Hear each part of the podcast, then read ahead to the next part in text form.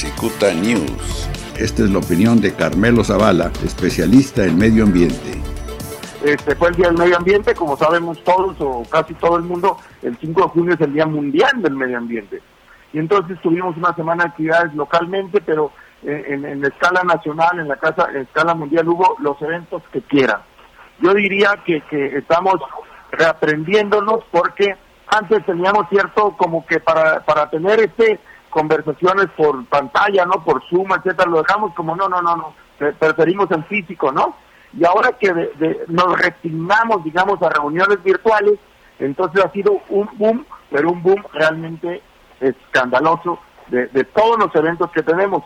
Y entonces mi, mi, mi, reflexión es en el sentido, el punto es que los eventos que, hicimos, este, modestos eventos, seguro, eh, este, locales, del tema ambiental, compiten en la audiencia, digamos, con los, con los eventos nacionales y mundiales, porque todos están en un clic en la pantalla, ¿no?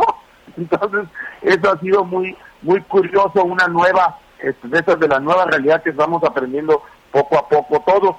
Pero el Día Mundial del Medio Ambiente, para en el caso de México, pues realmente tiene yo creo que cuántos, casi 10 años, este, de ser como a media asta, porque también hace 10 años de la desgracia de, de, la, de la guardería ABC en, Hermosillo.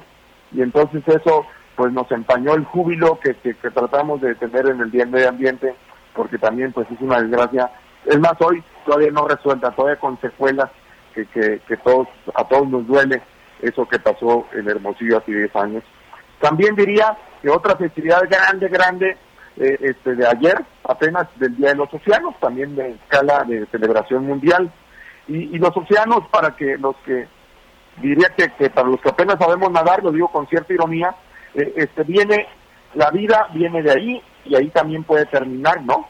Tenemos en, en, Baja California, eh, este, pues rodeado de, mar, ¿no? En el Pacífico y en el Golfo, y el, el Golfo nos ha dado, este, pues hasta una reserva de la biosfera, o sea, un, delta que, que del río Colorado que lo hemos visto padecer y una, un tema que apenas nos entristece apenas de ayer es eh, este, este decomiso de, de buches de Totoaba gigantesco eh, este, en Hong Kong del orden de los casi 4 millones de dólares.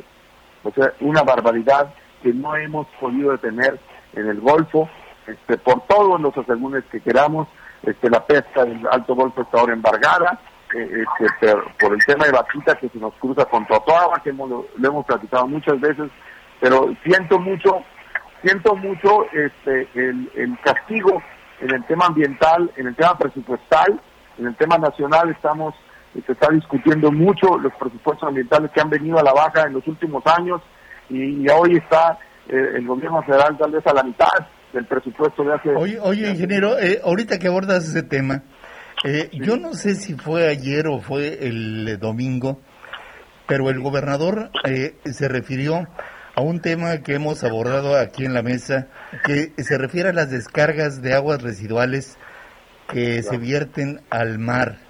Eh, dijo el gobernador, te digo que no sé si fue ayer o antier, pero dijo que lo iba, que iba a quedar resuelto ese tema em, en este mes de junio, que antes de terminar el mes iba a concluirse ese asunto. Y a mí me llamó la atención, te digo porque lo hemos platicado eh, en este espacio muchísimas veces, pero yo no sé eh, eh, qué medidas están tomando para que el gobernador haya dicho que va a quedar resuelto este mes, Carmelo. Bueno, este no es un tema que esté en la competencia del área que yo soy responsable ahora y hoy más estamos inaugurando, como sabes, Jaime Fernando, una una Secretaría del Agua en el gobierno estatal, este, que está acá con sede en, el, en lo que era el consorcio tecnológico en el crucero del 2000 y, y este, la carretera Mexicali, ¿no? La carretera libre.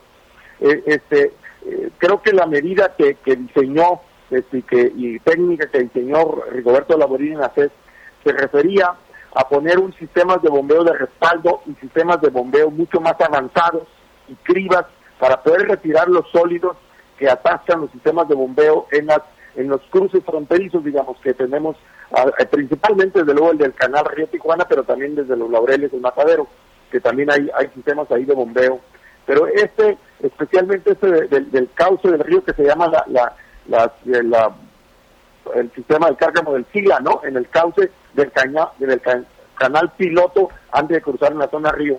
Y, y era, es curioso porque durante muchos años, este, sin cribas automáticas, habría que estar retirando cribas, estas, estas mallas para detener los sólidos, la, basura, digamos, antes de que llegue al sistema bombeo, era una, un, es un retiro manual, y entonces pues es una barbaridad para estarlo haciendo ese, esa, ese retiro manual.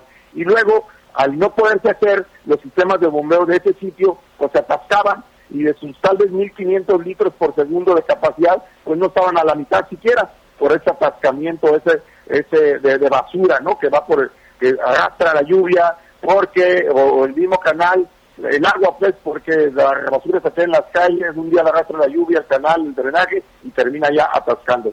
Entonces, ese sistema eh, estaba eh, de acuerdo con el proyecto que yo miré, que se presentó este rigor, la pondría ahí cribas automatizadas para estar retirando la basura, cribas mecánicas automatizadas y unos sistemas de bombeo avanzados que, son, que son bombas trituradoras. Entonces, aparte que le retires la, la basura antes del sistema bombeo, en el carga bombeo, el sistema, la misma bomba tritura. Y entonces eso podría evitar, podría hacer un manejo para rebombear lo que va por ese canal para meterlo, digamos, al, al, al, a nuestro sistema de colector grande que termina en Punta Bandera. Oye, oye eh, ingeniero, yo creo que eh, habría que esperar eh, que, que, los resultados sean muy buenos para poder preguntarle a Serge Dina, el, el, eh, el, alcalde de Imperial Beach, que es cruzando aquí en la, la malla fronteriza. Y él, Serge Dina, eh, se ha dado a la tarea de, levantar la voz cada que hay una descarga importante. Yo creo que coincides conmigo en que hay que esperar a que esto se haga una realidad, esto que estás platicando, para poder eh, conocer el punto de vista de Serge Dina. Bueno, también te diría que en aquel lado se están autorizados 300 millones de dólares del gobierno federal de Estados Unidos para disponer un sistema de tratamiento de agua complementario y más grande del que ya existe allá. allá de aquel lado existe una planta internacional, trata agua a la altura de la colonia Castillo, trata agua residual del lado mexicano y la trata en aquel lado. Y luego esta agua ya tratada se descarga por un emisor submarino en el lado de Estados Unidos y los lodos de esa planta que está internacional en la colonia, frente a la colonia Castillo, los lodos se regresan del lado nuestro pero esta agua tratada mexicana en aquel lado. Bueno, hoy tienen un presupuesto autorizado, entiendo, del gobierno federal de Estados Unidos de 300 millones de dólares para poner una planta mucho más grande allá. Bueno, en términos eh, generales, eh, es un, eh, es un, son buenas noticias el, el, Día Mundial del Medio Ambiente. rápidamente, ingeniero, ¿Cuál podríamos considerar el avance a nivel nacional más importante en materia de medio ambiente durante el último año? A nivel nacional, wow. Eh, este, bueno, yo quisiera pensar que hemos avanzado en algunas ciudades este, con calidad de aire, porque aunque nosotros vamos despacito, también hay un proyecto aquí pendiente de que haya gas natural vehicular para el transporte público. hay ciudades que, como Querétaro, como una parte de la Ciudad de México, una parte de Guadalajara, una parte de Monterrey, ya, ya están utilizando gas natural vehicular para transporte público y eso realmente debe ser un cambio espectacular en la calidad de, las ciudades cuando eh, porque el transporte público genera el 80% de los contaminantes de la ciudad. Fin de año pudiéramos tener este casos ya muy puntuales.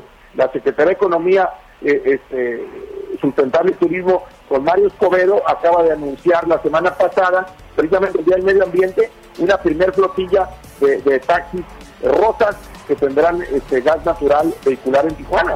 Yo creo que eso es una buena noticia localmente. Esta es la opinión de Carmelo Zavala, especialista en medio ambiente. Cicuta News.